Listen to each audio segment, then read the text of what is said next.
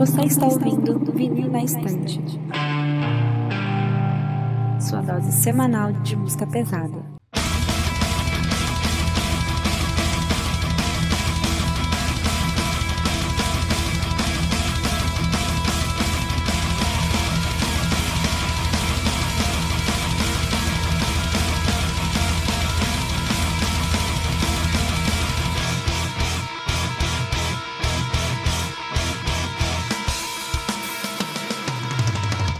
Eu sou a Gabi. Eu sou o Peralta. Oi, meu nome é Tatiane. E eu sou o Sandro e voltamos com mais um episódio do Miracente Podcast, dessa vez para voltar com a nossa série sobre álbuns conceituais. Dessa vez vocês caíram no bait, não é Paradise Lost a banda ainda, mas vamos falar sobre o álbum Paradise Lost da banda Symphony E para isso temos uma convidada, a Tati Vilarim. E aí, tudo bem com você? E aí, tudo bem e vocês? Se tiver algum jabazinho, quiser divulgar alguma coisa, fique à vontade aí. Queria ter jabá, né? Mas eu só tenho os perfis pessoais, mas caso vocês quiserem seguir, é, o Instagram é Tatiane Underline VN e o Twitter é mais bosta mesmo, é Faqueira do Metal. É isso. Muito bom, muito bom. Esse user é ótimo. Science 2010. Né? E assim, nós vamos falar sobre o álbum, a gente vai explicar o conceito dele daqui a pouco, no jeito que a gente sempre faz, fala da letra, fala do álbum, blá blá blá. Eu acho que quem já chegou aqui deve estar ligado. Se essa é a primeira vez ouvindo o nosso podcast, seja bem-vindo. Não esquece de seguir a gente por onde quer que você esteja ouvindo a gente. E Peralta, eu imagino que você tem recado pro pessoal. Então, galera, como a gente sempre pede, é só chegar lá nas nossas redes sociais, arroba VNE Podcast, no Twitter e no Instagram. Na Twitch, onde a gente tá gravando esse episódio, lá tu pode nos dar o teu sub, que vai nos ajudar bastante para manter esse projeto vivo. Também no YouTube, onde a gente faz uh, trampos de react, a gente posta alguns cortes das nossas lives e também listas e tudo mais. E também o nosso grupo do Discord, onde tu pode chegar lá, trocar uma ideia conosco. A gente faz umas causas, a gente joga Gartic ou qualquer outra coisa com o pessoal. E basicamente isso aí. Fortaleçam lá nas nossas redes sociais e bora pro episódio.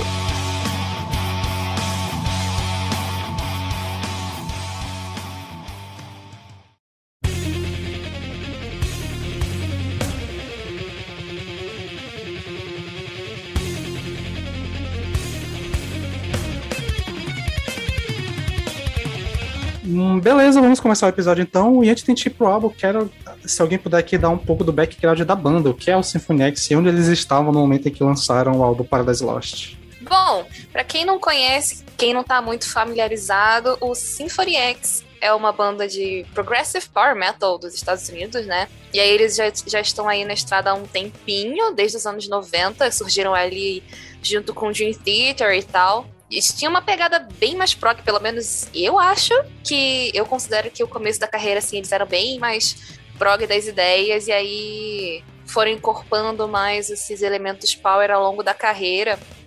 E o Paradise Lost eu imagino que seja o segundo álbum mais importante da banda, atrás apenas do The Divine Wings of Tragedy, que é um álbum clássico da banda de 97. E aí em 2007 eles lançaram o Paradise Lost, que também, assim, acredito eu que tenha sido o álbum responsável por até alavancar um pouquinho mais o nome deles no mainstream, não daquela forma assim absurda, mas aumentar o nome deles e tal, porque foi um álbum com bastante sucesso, com bastante hits, como Set World on Fire, a própria Paradise Lost, Serpent's Kiss, Domination, são vários são várias músicas aí que quem curte mais assim um pouquinho de power, de prog, tá ligado nesses hits. E é isso aí, grandíssimo álbum. E conceitual, inclusive, também. Esse álbum é, fala sobre o poema, justamente, Paraíso Perdido, do John Milton. Tá? Exatamente. uh, antes de entrar no livro, só para falar um pouco sobre o Symphony X, eu acho que. Uh, eu até já tinha comentado isso offline. Acho que esse álbum é muito importante porque eu acredito que. Tanto ele quanto o que veio antes dele, que é o Odyssey, até antes, de, até o Symphony começou a trazer umas paradas, principalmente na guitarra, de ideias de riffs mais pesadões, que eu acho que acabaram levando pro que o prog moderno foi virando ali com o rolê do Gente e tal. Acho que teve uma influência bem forte deles, acho que desde, a, desde o Odyssey, inclusive. E aqui eu acho que eles deram uma deram uma sentada no que acabou virando prog, porque pelo menos eu, eu acho que o, o, trabalho de guitarra ele acabou virando muito mais pesado do que era nos anteriores. Assim, eu acho que o, o início dele era muito prog com uma pegada neoclássica, e aqui, pelo menos a parte de guitarra, eles não estão mais tão birulilo quando eram antes, né? Tipo, eles estão bem mais segurados e tal. Pois é, cara. Mas é. ficaram mais épico. Então, tipo, a gente consegue fazer essa balança legal. E assim, até.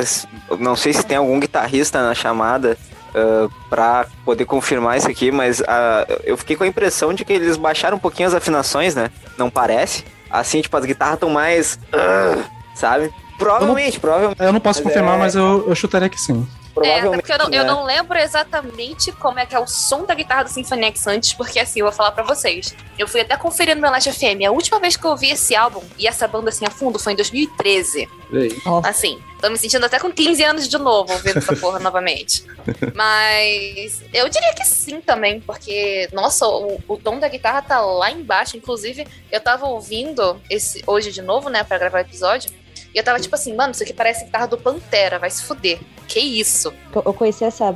Eu, na verdade, eu conheci Symphony X através desse álbum. Foi justamente conhece, entrando naqueles blogzinho é, Listen Before You Die by Kid. Boa, Nossa, tudo boa, WMA, cara. tá ligado? Boa lembrança, boa lembrança. Nossa, entregando a idade já. Mas assim, é, acho que foi o primeiro contato que eu tive do Symphony X, foi com esse álbum, realmente Paradise Lost. É a minha música favorita e Serpent's Kiss. É, toda vez que eu vi alguém tocando é, essa música no, nos YouTubes da vida, assim, eu, eu, fico pirada, cara, porque eu não sou artista, eu não toco e a guitarra em si, ele, ele me deixa muito, muito fascinada. E eu gosto dos outros álbuns depois, só que esse álbum em si é um dos meus favoritos, então não tenho nem o que falar. E ouvindo ele algumas músicas quando eles fizeram um show aqui em São Paulo, que eu tive a oportunidade de ir, quando eles tocaram Serpent's Kiss, cara, eu chorei ao vivo, É, eu consigo é, compartilhar essa coisa de que foi, foi sábado que eu comecei a ouvir banda também. Foi com o clipe da Set World of Fire, primeiro contato que eu tive com o Symphony X. É, meu também. Foi com a Paradise Lost, a ah, música. Pois é, esse álbum realmente é. ele deu uma, deu uma repada legal, assim. É. Pois é, meu, essas faixas em. Assim, eu, não, eu não foi o primeiro álbum do Symphony X que eu ouvi, só que essas faixas sempre me soaram muito familiares, assim, sabe? Então, tipo, provavelmente foram músicas que hyparam mesmo, assim, de tocar, de repente, em. Não, não sei, de repente em trilha sonora de jogo, filme, sei lá. Uh, mas, enfim, uh, aproveitando aí que vocês falaram, queria só comentar também um pouco sobre a minha relação com a banda, uh, que foi uma dessas bandas, assim, tipo, classicões que eu fui pegar meio tarde, assim, sabe? Eu comecei a ouvir ali por 2018, por ali, que eu comecei a pegar alguns álbuns, por influência do Rodrigo, que é um colega meu de faculdade, meu bruxo aqui, inclusive abraço, Rodrigo. Uh, que ele me, me enchia o saco pra eu ouvir Symphony X, daí eu fui atrás do The Odyssey, e do Iconoclast, que é um álbum um pouco mais recente, que ele é pesadaço. É, acho que é um dos mais. Esse aí é bom demais. É um dos mais pesados da banda e tal. E Rodrigo guitarrista, então. Inclusive, eu depois vou tirar a dúvida com ele se realmente baixaram as afinações. Mas enfim, a partir dali eu curti pra caralho a banda. E daí eu fui ouvir o Paradise Lost, sim. Também gosto bastante. Talvez não tanto quanto os outros. Uh, e também o. Como é que é aquele. É que é? Divine Wings of Tragedy? The Divine Wings of Tragedy. Justo, também. justo, justo. Então, assim, eu tenho uma relação com a banda, eu gosto, mas eu não, não tenho uma relação muito profunda, assim, de, de conhecer a discografia inteira. Conheço mais esses álbuns principais, assim, e o que eu conheço eu gosto bastante. É, eu sempre fui aqueles. Eu lembro que na época que eu era mais novo, tinha uma rixa entre Symphonix e Dream Theater. Dream Theater, sim. E eu sempre, sim. eu sempre fui do lado do Symphonix. Tipo, eu acho que a discografia deles é impecável, tipo, não tem disco ruim e tal. E eu, eu sempre era aquele que pegava no pack o Russell Allen, tipo, a diferença entre ele fazia o Symphonix ser melhor do que o, o Dream, porque oh, em nível de. Qualidade. Os músicos, eu acho que eles são bem parelhos, apesar do, Jim ser mais repado, os, os músicos do Symphony são incríveis e tal. E, assim, eu acho que esse álbum é muito importante. Eu tenho uma, uma ligação emocional muito interessante com ele, assim, por causa de algumas coisas. E eu vou ser o, provavelmente o mais chato hoje, porque eu li a porra do livro pra, pro episódio, né? Então, provavelmente eu vou ser o que fala. hein? Mas assim, vou Mandou, confessar que, mandou a que eu não li o livro em todo, porque o livro é chato pra porra de ler, bicho. Não tem como não. E assim, já pra entrar nesse, nesse terreno, né? Hoje, hoje vai ser quase um culto dominical aqui, porque a gente vai falar sobre a maior referência que existe na humanidade sobre o mito do, de diabo, que não é a Bíblia, é o livro Paradise Lost do John Milton, que quase tudo que a gente vê em cultura pop por aí sobre relação ao demônio, o- a, a queda do. No Jardim do Éden foi tirada do Paradise Lost. Isso é uma, coisa muito curiosa. E então, ainda bem que eu sou contra a leitura, eu não li esse livro chato, meu. Viu só? Assim, essa, essa é a vantagem, cara. O livro é um poema épico, né? Então, tipo, a- a- o formato dele é ruim de, de ler. Então, assim, eu não li ele completo, eu li boa parte dele e eu li basicamente focado nos trechos em que o álbum é focado. Porque o álbum ele é conceitual, como a gente falou, só que ele não fala do livro todo. Ele é basicamente 90% do álbum ele é sobre o ponto de vista de um personagem, que é o próprio Lucifer. Quando sair o filme, eu assisto. Cara, se duvidar, deve ter filme. Já Supernatural, basicamente, é o, é o, é o live action. E esse álbum, ele é o livro do Paradise Lost são 12 livros, né? São 12 cantos. E o Symphony X são- são 10 músicas que abordam só o ponto de vista de um personagem que a gente vai adentrar logo depois. É, eu acho que. Não sei se tem mais alguma coisa pra falar nesse início do episódio ou já pode ir logo pras músicas. O Sander, eu acho que é, o livro ele é, ele é separado em, em 10. Não, ele, é, ele 10 É, a 10 e de, em 1674, eu acho que depois separou em 12 cantos. Sim, ele foi reeditado. Ele inicialmente foram 10 É. cantos, depois foi editado em 12. E tem uma parada muito doida que o Newton, quando escreveu, ele tava cego, então ele meio que editou o livro pra uma filha dele escrever e tal. Tipo, foi... Tem umas paradas muito doidas. E é, um- é um livro clássico, tipo, ele é realmente muito importante, tanto que boa parte do que a gente conhece sobre cristianismo tá nele, não na Bíblia. É muito doido isso. Tipo, basicamente o que a gente conhece do cristianismo tá nele e no Divina Comédia do Dante Alighieri. Tipo, é as mais referências que a gente tem. Vinil na estante também é cultura, minha gente. Ah, olha aí. Você viu que coisa? A Olha, gente não fala só bosta aqui, não. Vocês estão vendo? Gabi fala por vocês, eu venho aqui só pra falar bosta. É, a gente, tem que ter um, a gente tem que ter o alívio cômico também, né? É, Um Sim, sim, equilíbrio. é. Um equilíbrio da cultura e a bosta. E acho que assim, a gente pode adentrar, adentrar em mais detalhes quando a gente fala, falar das músicas, para não alongar muito nessa introdução. Então é isso, vamos começar o episódio.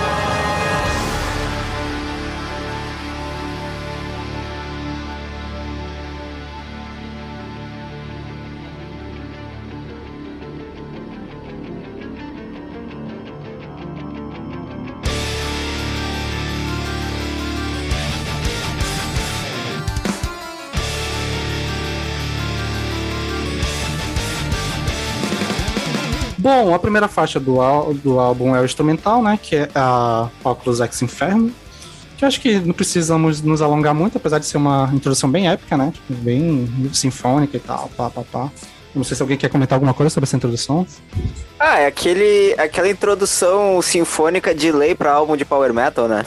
Sim, Ah, porque é, a espadinha é tem que ter, verdade. né? É verdade, Tem que clássico. ter, né? Tem que ter. Tem que ter, não adianta. E seguindo ela, vemos a música mais famosa do álbum, né? O singlezão Set Hold of Fire, The Lies of Lies.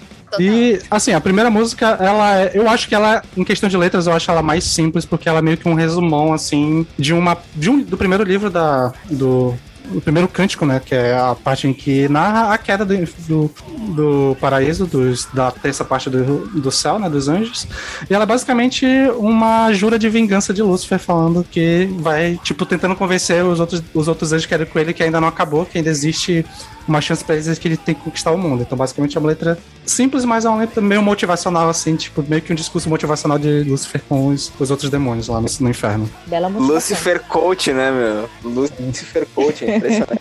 Cara, assim, a respeito da letra, realmente, tipo, não tem muito o que comentar porque ela é muito direta, assim, é muito capeta falando, tipo, ah, eu sou o fodão que bota os vamos- outros nas nossa, drogas e tal. Vamos Nossa, botar o mundo na- no fogo, caramba. Vou- é, vou botar tudo. fogo nessa Destruição, porra. mané. É.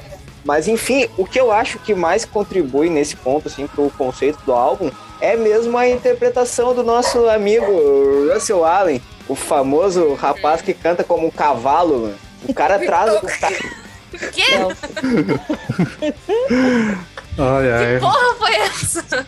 Isso aqui é pra quem ouviu o episódio sobre Dream Theater lá, o, o Metrópolis É, Parte meu, 1. aqui, ó. Que o, o, o, o, o, o Peralta cunhou o Russell como vocalista equino. É, o vocalista Queen, o cara canta como um cavalo. Ah, viu só o VN, o VNE verso é todo interligado, né, meu? Sim. Agora É, é contínuo, é igual série. É, Tem que ver, tudo. tem que ouvir um pra entender o outro. É tipo o filme da Marvel, tem que assistir todos pra entender lá no final. Mas enfim, Inclusive os pós-créditos. Sim, É, me- importante, importante. esses que são importantes. Mas enfim, bah, me perdi completamente. Tá. Ah, o que eu acho mais interessante é a interpretação do Russell Allen, meu, porque ele vem com uma, uma imponência, assim, sabe? Tipo, parece que ele é o, o- realmente um Lorde do Inferno, assim, que tá convocando a tropa dele pra tocar fogo no mundo, assim, sabe? Isso eu acho Sim. muito foda. Desde a primeira nota que ele canta, tu, tu sente, tipo, caralho, meu. Tipo, é impactante, assim, sabe? É, eu não sei se Sander tem mais alguma coisa pra falar da letra. É, eu tenho só. Só um detalhe que eu acho que essa música ela meio que meio que é uma a única faixa que meio que eu acho que desanda um pouco do, da, teo, da temática do livro e até do, do próximo do, do que vai decorrer no álbum, é que ela é a única música que é meio maniqueísta na forma de tratar o personagem, porque tipo no livro todo e nas outras músicas que a gente vai poder discutir melhor, meio que ele sempre aborda Satã como um cara que tipo ele tava ali, mas ele não tava tanto, ele não queria fazer aquilo só de sacanagem. Tipo, ele tinha um motivo deles, Aham. ele se arrepende algumas vezes, ele duvida dele mesmo, ele não sabe se ele tá fazendo é certo. E, tipo, essa é a única música que mostra ele, tipo, realmente o cara mauzão que vai destruir tudo não sei o que lá. Tipo, dá pra pegar como início do álbum pra essa parte mais motivacional, então o discurso mais é, é muito maniqueísta ainda, eu acho.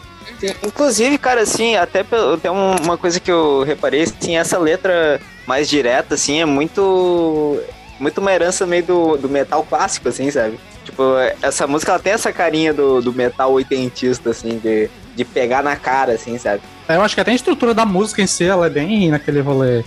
Refrão, é, coro, coro, refrão, solo, lá, lá, tipo, ela é bem na- no formatinho de single mesmo. Exatamente. É verdade, é verdade. Não, em- embora ela seja, tipo, progressiva e extremamente técnica, porque os músicos são absurdos e tal, ela realmente segue uma estrutura mais tradicional e talvez até por isso ela tenha se tornado meio que o, o clássico do álbum, assim, sabe? Porque ela é uma, uma canção que pega, o refrão dela é muito pegajoso, assim, ela, ela fica na cabeça? É, eu, eu ia falar justamente essas duas coisas. Eu ia pegar um gancho com o que a Peralta falou sobre o Russell Allen, primeiramente. Que, mano, é, inclusive, o Sander falou também de, ah, na minha época tinha rixa entre Dream Theater e Symphony X. Eu lembro disso perfeitamente. Porque o Russ, até porque o Russell Allen é um grande. É a grande joia, assim, do Symphony X pra mim, porque o vocal dele destoa até um pouco dos outros vocais de, de metal progressivo. Não sei se vocês vão concordar comigo, mas pra mim, tipo, ele e o Daniel Gildenlow do Penal Salvation, por exemplo, eles destoam bastante. Eles são uns vocais que estão mais assim pra um lado de metal clássico, de bastante interpretação. E o timbre mesmo do Russell Allen é mais grave, o, o jeito de cantar dele é mais agressivo, então é um Da contraste. escola muito do Dio, né? É, muito da escola do Dio. exatamente. É um jeito de cantar assim mais tradicional, com bastante drive. O- Nossa, o Russell Allen tem um drive foda. É, até meio que gutural às vezes, então eu acho que o vocal dele sempre foi o, o vocal e a interpretação dele também, porque ele é um ótimo intérprete. Fazem essa diferença foda também. E, e a outra coisa que eu ia falar também é que sim, essa música ela muito tem uma estrutura assim muito muito tradicional, né?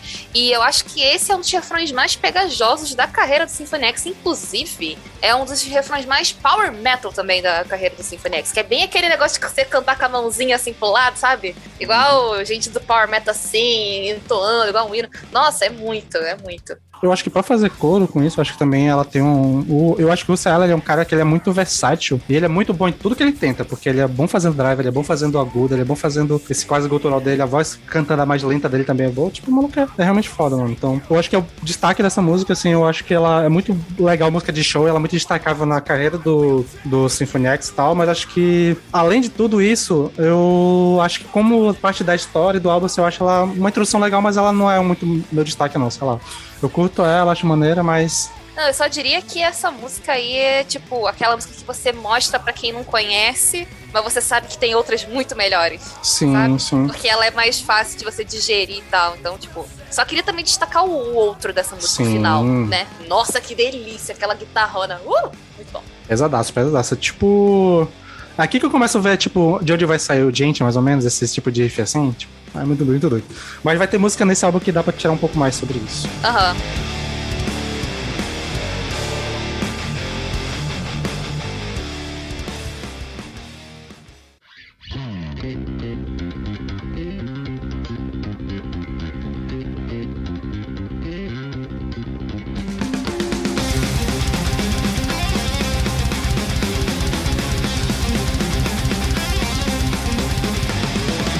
Beleza, seguindo aqui na, no álbum, nós temos a segunda faixa, de fato, né? Tirando a introdução, que é a Domination. Que essa aqui, ela meio que na, no livro, ela se passa quase que ao mesmo tempo que a Set of Fire. Só que aqui ela é realmente um pouco mais. Eu acho que um pouco mais trabalhada na questão do discurso, que é tipo se passa no momento em que os anjos são, tipo no livro, os anjos caem, né? São jogados do inferno, eles passam nove dias caindo até chegar no inferno, e eles meio que ficam num estado meio de topor. É, tipo, no Lago de Fogo. E, tipo, o Satã primeiro sai do lago e ele meio que começa a convocar todo mundo sair também, porque ainda não acabou aqui.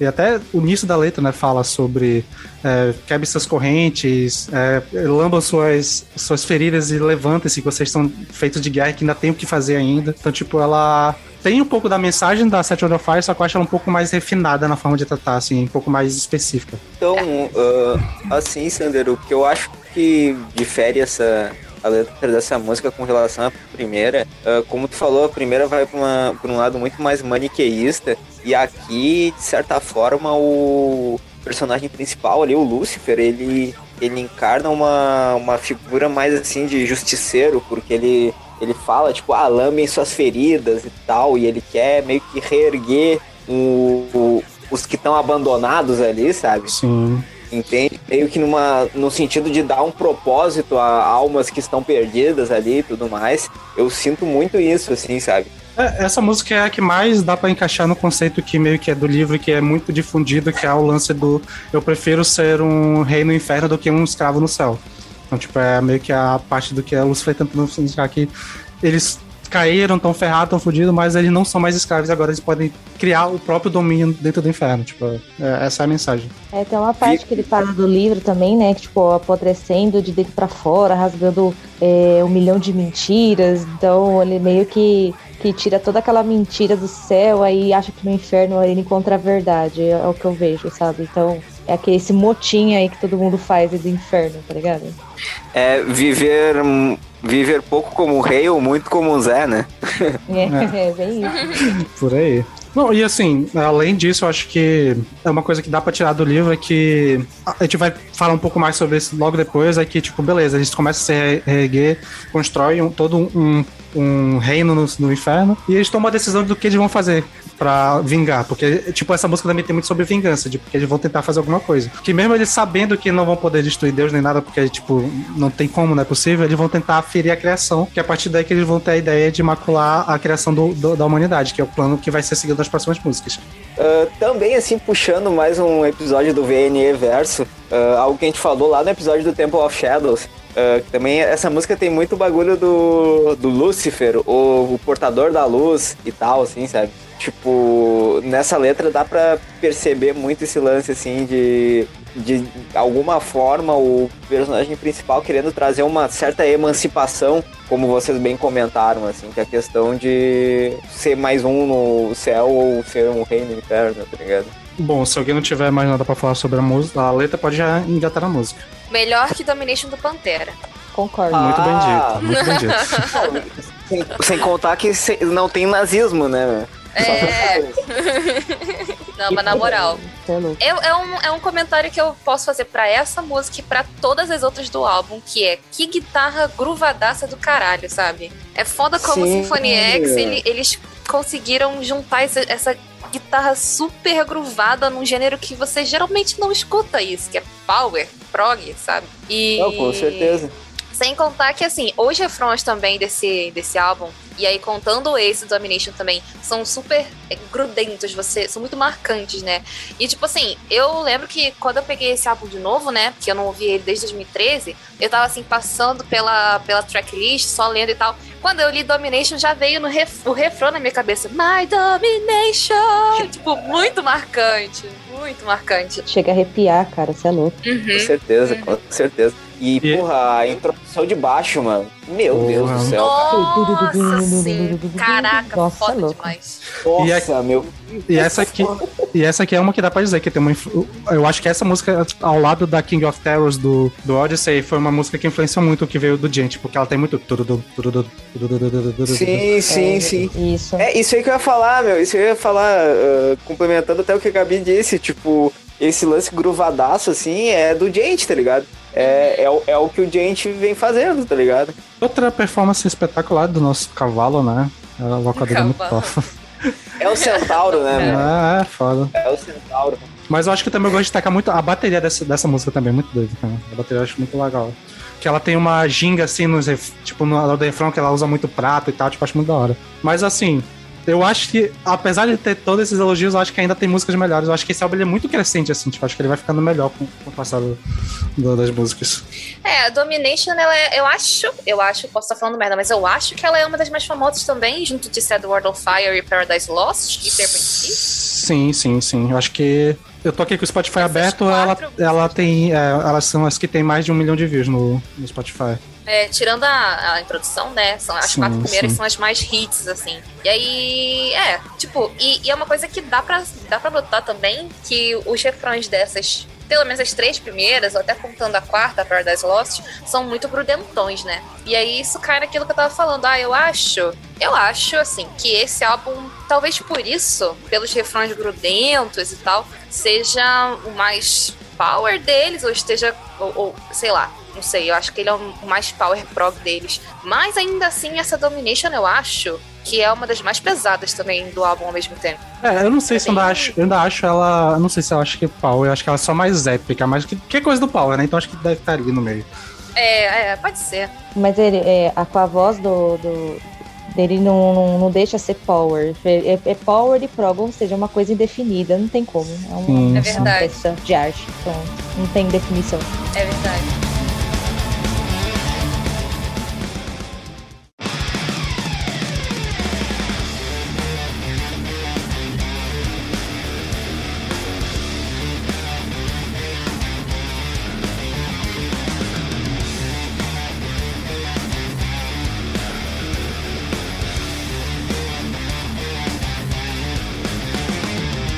Beleza, seguindo pra terceira faixa aqui, nós temos a Serpent Keys, uma das- mais uma das músicas mais famosas do álbum, né? E aqui nós temos a.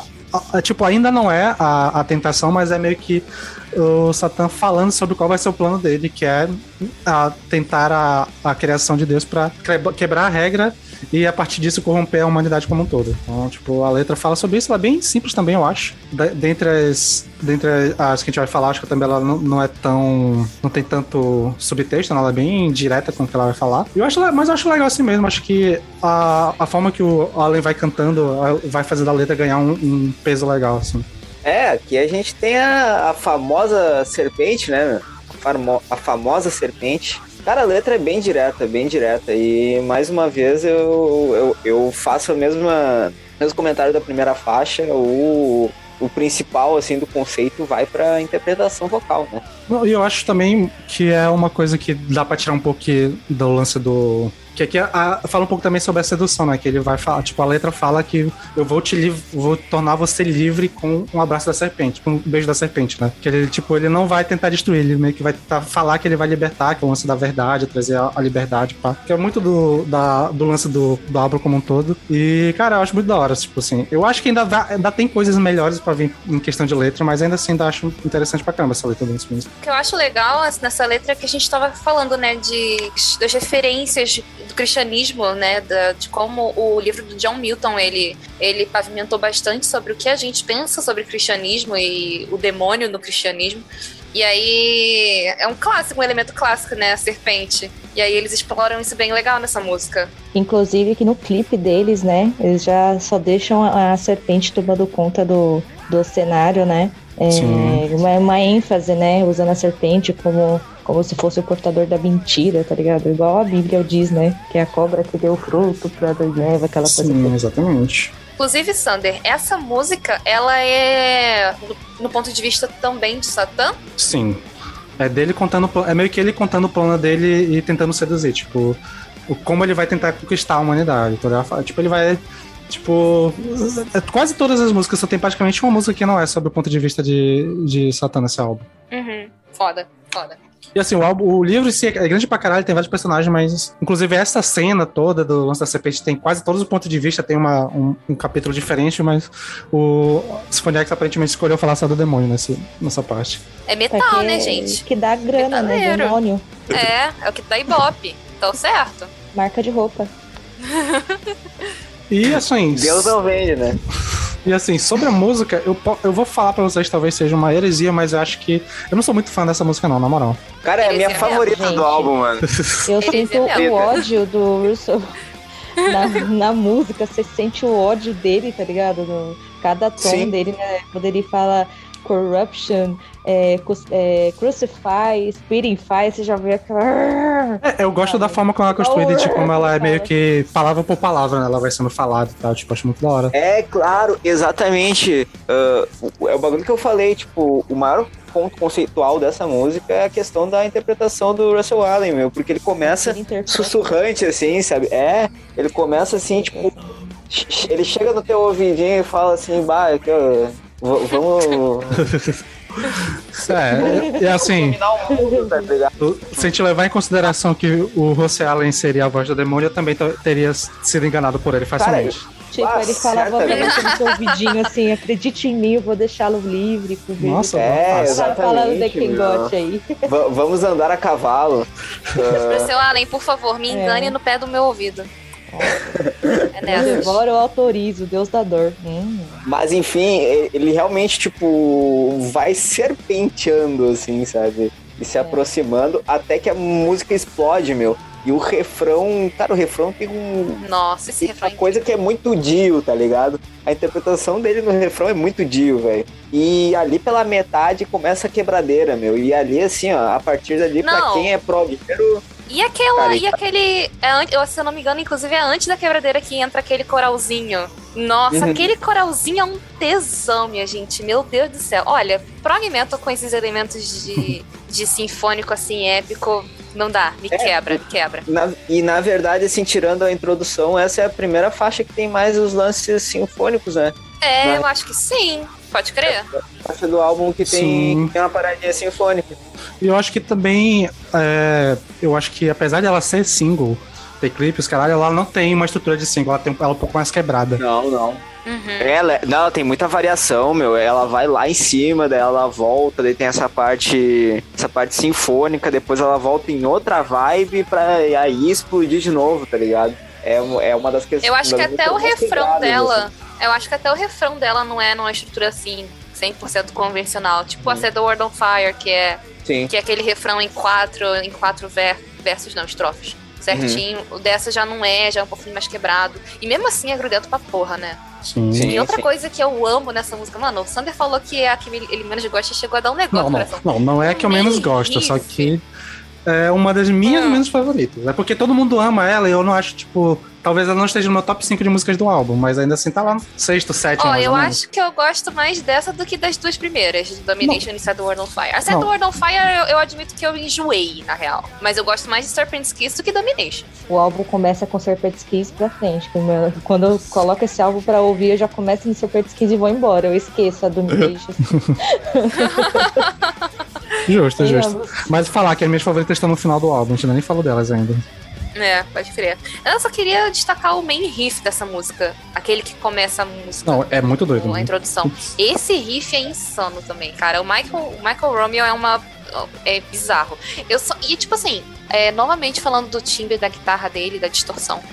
Eu não lembro de desse tipo de distorção ser usada em outras bandas de prog metal, pelo menos as mais famosas, assim. É realmente um- um- uma distorção muito suja. Sim. Muito mais suja do que Pesadona, o usual. É, exatamente. Porque você ouve. Mano, quem ouve prog metal sabe.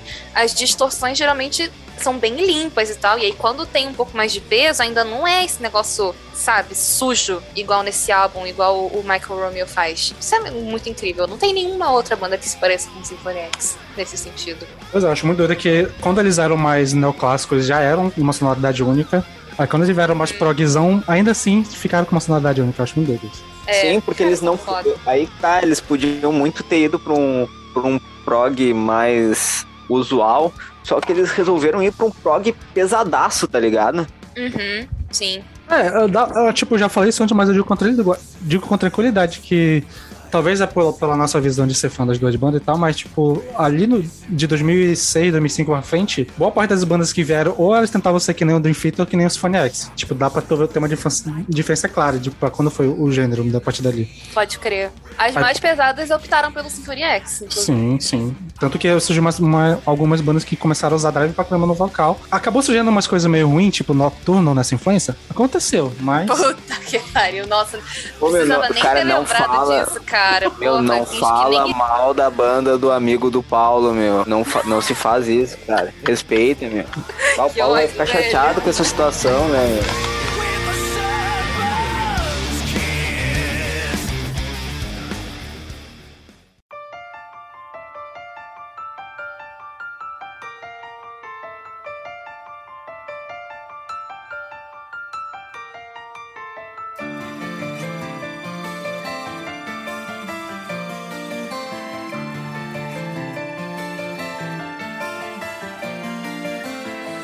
Beleza, vamos agora para a próxima faixa, que é a faixa título Paradise Lost, que não só considero a melhor música, mas também como a melhor letra, cara. Essa letra aqui, puta que pariu, é de chorar, assim, tipo, aqui a gente vai ver mais ou menos a, a parte do que o Milton tentou fazer com o personagem, que era criar um personagem que fosse meio que trágico e daquele lance do romantismo clássico, né? De personagem que ele tá fazendo algo e que ele não sabe se ele quer fazer ou não e que tem toda um- uma carga emocional por trás e, tipo, é muito doido ver como a letra vai descrevendo, desde ele chegando no paraíso, encontrando Eva pela primeira vez, ele meio que sente um amor por ela. Começa a crescer uma dúvida nele, mas aí nesse ele decide continuar com, com o, o- a missão que ele tem, né? Então, cara, acha essa música como um todo, a construção dela é muito foda, cara. É incrível. Mano, eu vou falar. Essa, essa é a, melhor música do álbum pra mim e a melhor letra também.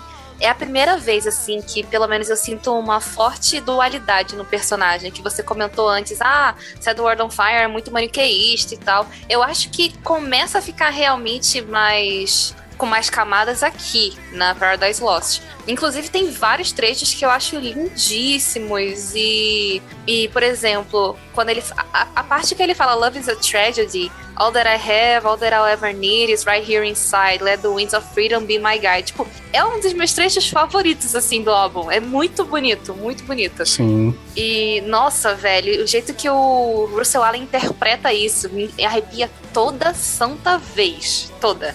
Sim, tipo, a, a música em si, ele, ele, ele separa todo aquele ódio dele na- nas outras faixas e sai pra uma coisa mais melódica. E eu, e eu acho incrível que pelo menos não tinha um clipe, eu não sei, eu gosto de clipe, gente, eu gosto do visual. E eu achava que por ser uma faixa principal, por, por carregar o nome da, do álbum, deveria com um clipe, assim, eu não sei, cara. Eu só sei que não, não importa, a música ela é perfeita. A, essa a, que a Gabi falou da, dessa, desse, desse trecho, assim, é realmente é um dos melhores, assim, você sente aquela paixão, assim, e uma tristeza, assim, que, que ecoa teu peito, saca?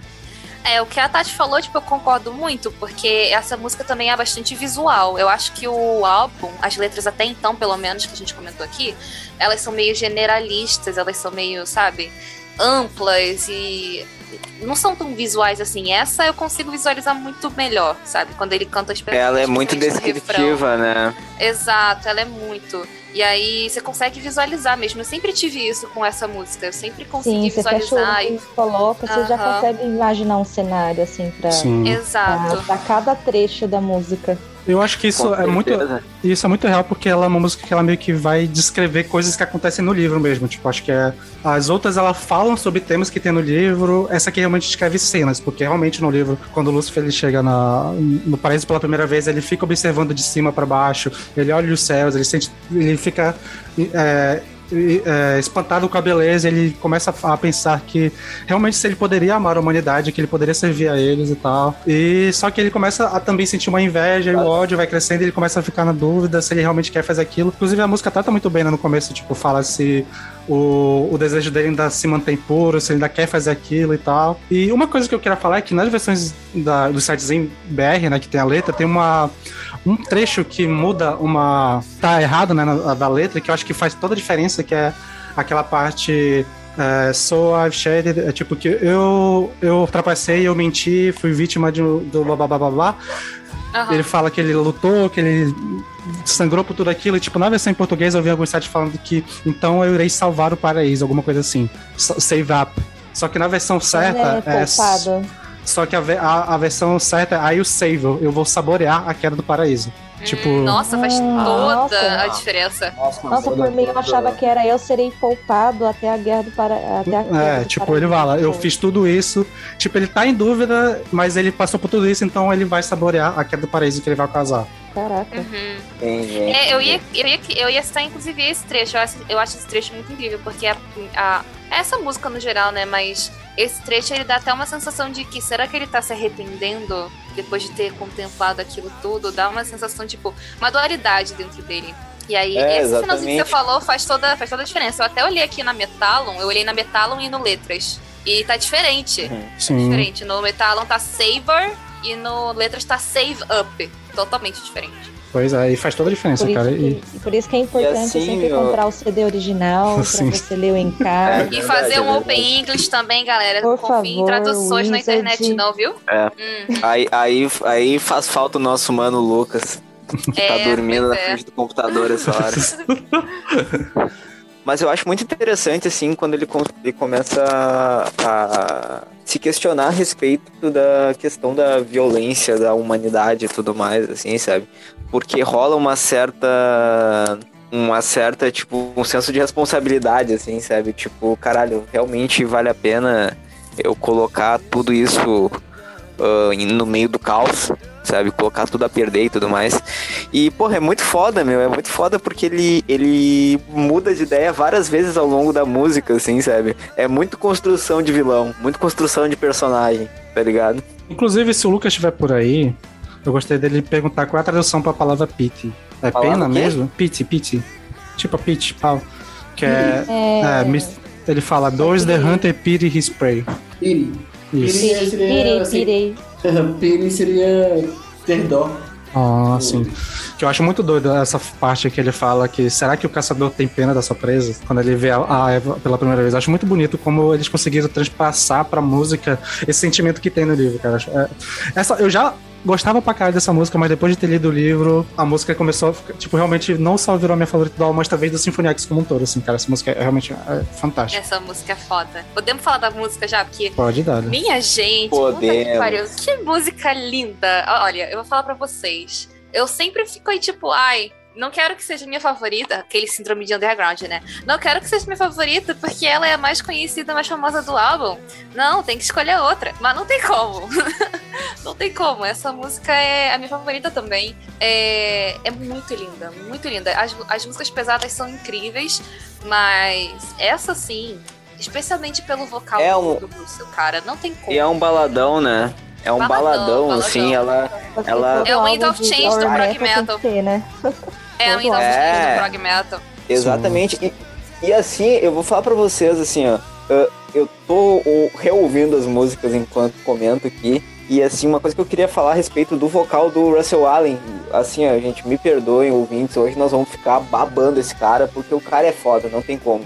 Assim, o Russell Allen ele tem uma influência de soul no vocal dele. Não sei se vocês também acham. Assim, na forma de interpretação. Sim. Ele, ele soa muito como um músico de soul, assim, sabe? E às vezes um pouco de blues e tal. E nessa música fica muito, muito na cara porque ela é mais baladona, assim, sabe? Então ele vai muito. Ele tem uma interpretação, assim, uma, uma forma de, de visualizar a melodia da música muito diferente da maioria dos vocalistas de metal, assim, sabe? Ele, ele, não, ele não canta em cima da música, ele faz umas firulas, assim, Sim, que, que sim, enriquece sim. muito, enriquece muito a, a melodia, assim, sabe? E isso é Agora, muito que eu do te, Russell agora que eu te Allen, entendi, pode crer.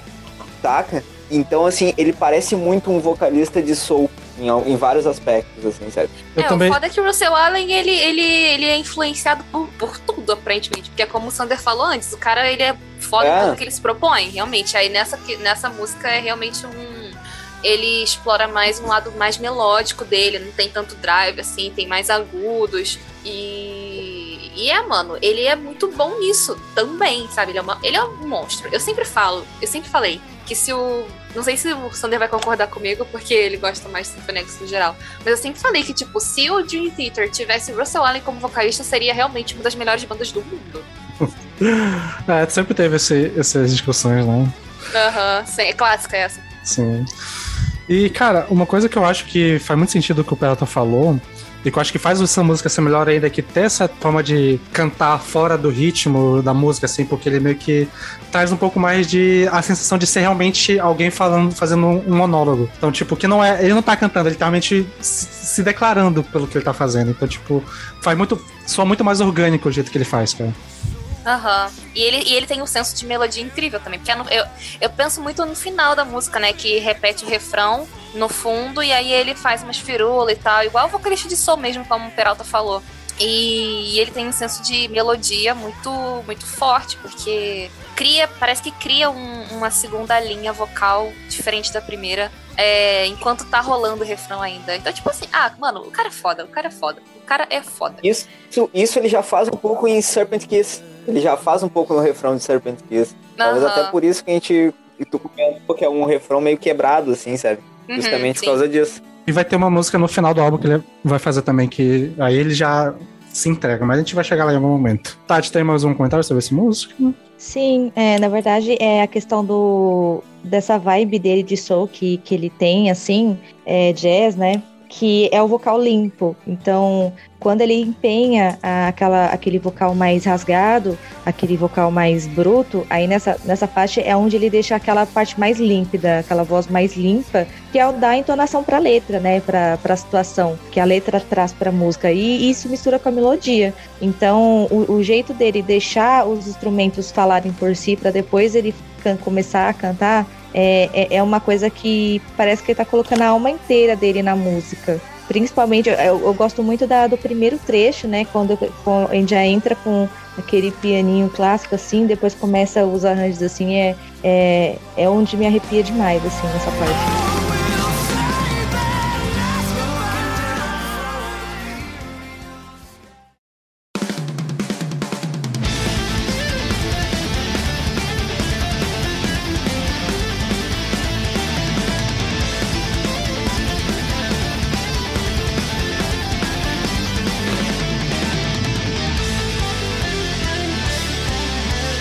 Beleza, seguindo no, no, álbum, nós temos a faixa Eve of Seduction. Cara, aqui eu posso dizer que também essa música é uma das minhas favoritas e que acabou virando uma das minhas favoritas por causa do, do depois de ter lido o livro. E aqui nessa faixa basicamente vai ser a, a cena da tentação, né? De, de Lucifer indo lá conversando com Eva e convence, tentando convencer ela a morder o fruto, cara. Eu acho que tanto a letra como a forma que o Rosselló canta, tipo a interpretação novamente que ele tem aqui, cara, essa música é fantástica. E tanto a letra quanto a forma como ele canta o refrão dessa música, tipo, é uma das minhas favoritas que tem nesse álbum, cara. É tão gostoso de cantar junto a letra dela, cara, é muito doido. Sobre a letra, cara, então assim, seria Lúcifer o primeiro talarico, meu? Era, era óbvio de casado. que o Peralta ia mandar essa. É, ah. por, por, isso que expulsaram ele do céu, né, meu? Talarico não se cria, velho. não se cria. Não, e eu gosto da letra como ela vai se construindo toda na parte da tentação em si. Então, tipo, ele vai começar falando, ah, não tenha medo, vai, vai, vai fazer melhor para ti. Tipo, só fecha o olho e morde, não vai dar nada. Tipo, você precisa de mim para conseguir melhorar, para conseguir ser liberto e tal. E, tipo, o refrão, ele meio que fazendo um draminha, tipo, como assim você não consegue ver que eu tô fazendo isso por você? Tipo, não, eu não tô mentindo, tudo que eu tô fazendo é pra te libertar, só precisa acreditar em mim. Tipo, ele é todo dramático e tal, eu me adoro esse refrão. Boy lixo, né, meu? Boy lixo, uh, causando dependência emocional nas pessoas, bata louco. É, esse, esse é. Lucifer é um, é um fanfarrão mesmo. Como assim você não consegue ver que eu estou queimando por você? É, Quente, nossa, essa letra poderia muito bem ter sido escrita pelo Sidney Magal, velho. Ai, que ódio.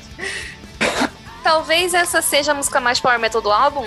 A introdução, Sim. com certeza, cara. A introdução é demais, demais. a guitarrinha, ali, sabe? Guitarrinha dobrada ali, nossa, o riffzinho inicial é muito.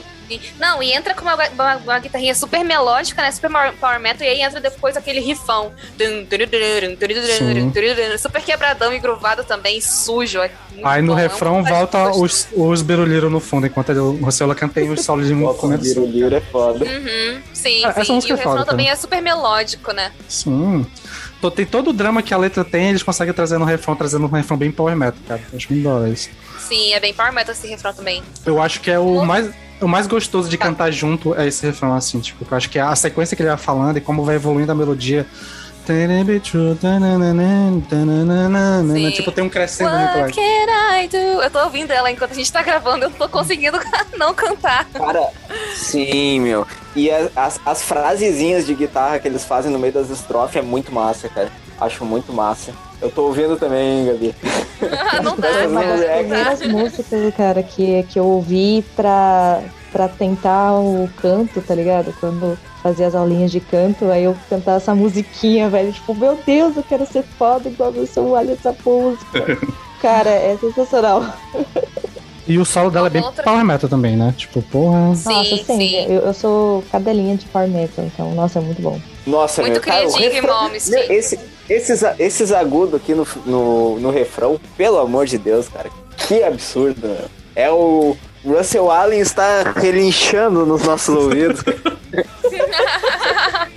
Não, e uma outra coisa Meu que a gente não Deus. tinha comentado até agora, eu acho, que são as guitarras limpas barra violões que tem nesse, ao longo desse álbum, que tem alguns, né? Teve bastante no- Verdade, na verdade. música Paradise Lost. E aí tem nesse também, nessa música Eve of Seduction, é, que tem bastante também no pré-refrão, né? E, e eu gosto muito também disso nesse, nesse álbum. Eu acho muito bonito o, o timbre de violão e guitarra limpa que o, que o Romeo faz também. Inclusive, esse pré-refrão é uma delícia de ouvir. E aí depois é aquela coisinha que fica um pouquinho mais calmo, né? A música começa lá na, na pegadona. E aí no pré-refrão ela acalma com esse Sim. violão barra guitarra limpa, que eu não sei decifrar ainda. Mas e aí depois no refrão volta com aquela energia toda. E, nossa, uma delícia. Essa sim, é uma música deliciosa de ouvir, assim, né? É uma que Essa é. eles não tocam tanto, mas acho que ia ser foda ao vivo se tivesse. Mano, eu vou te falar uma parada. Eu, quando eu comecei a ouvir Paradise, o, o, o álbum, né, Paradise Lost, lá em 2013, eu ouvia mais as primeiras até Paradise Lost. Né? Eu ouvia muito a Set the World Uhum. on Fire, Domination, Separate Kiss, Paradise Lost. E aí depois eu só voltava em Revelation, que é a última, no caso. Então, Eve of Seduction e as próximas, do Walls of Babylon, Seven, especialmente, essas três, assim, eu não, não lembrava muito, na real. É, e aí eu peguei hoje, né, falei, caraca, essa música é boa, né, menina? Por que, que, por que, que você dormiu tanto tempo dela? Por que, que você dormiu tanto? Porque, nossa, é muito boa, muito boa. Acho que ela não tem aquele. aquele. Diferentemente das primeiras, Set on Fire, Domination, Separate Kiss, ela não tem aquele refrão grudento, do tipo ser fácil de cantar, de você Sim. lembrar, ter umas palavras-chave, não tem. Porque é de, pô, a de Set the World on Fire, o nome da música tá no refrão. A Domination também, Serpent's Kiss também. Nessa não, né? Nessa não. E aí o refrão já é um pouquinho mais extenso, tem mais coisa, mais variação. Então não é aquela coisa de tipo, ai, você lembra imediatamente. Mas depois que você pega também o feeling, depois que você pega o ritmo, mano, é uma delícia cantar esse refrão, como, como bem falaram aí já. É, tipo, ele não é um refrão que se repete, né? Ele até se repete, mas ele tem, tipo, uma, um crescendo muito legal. Meio que. Tu tem que ter um fôlego pra cantar junto, porque ele não para de cantar, né? Só. Aham, sim. É, Ele não pausa, cara. Ele canta assim, vai, vai indo. Ele não pausa pra respirar. É incrível isso.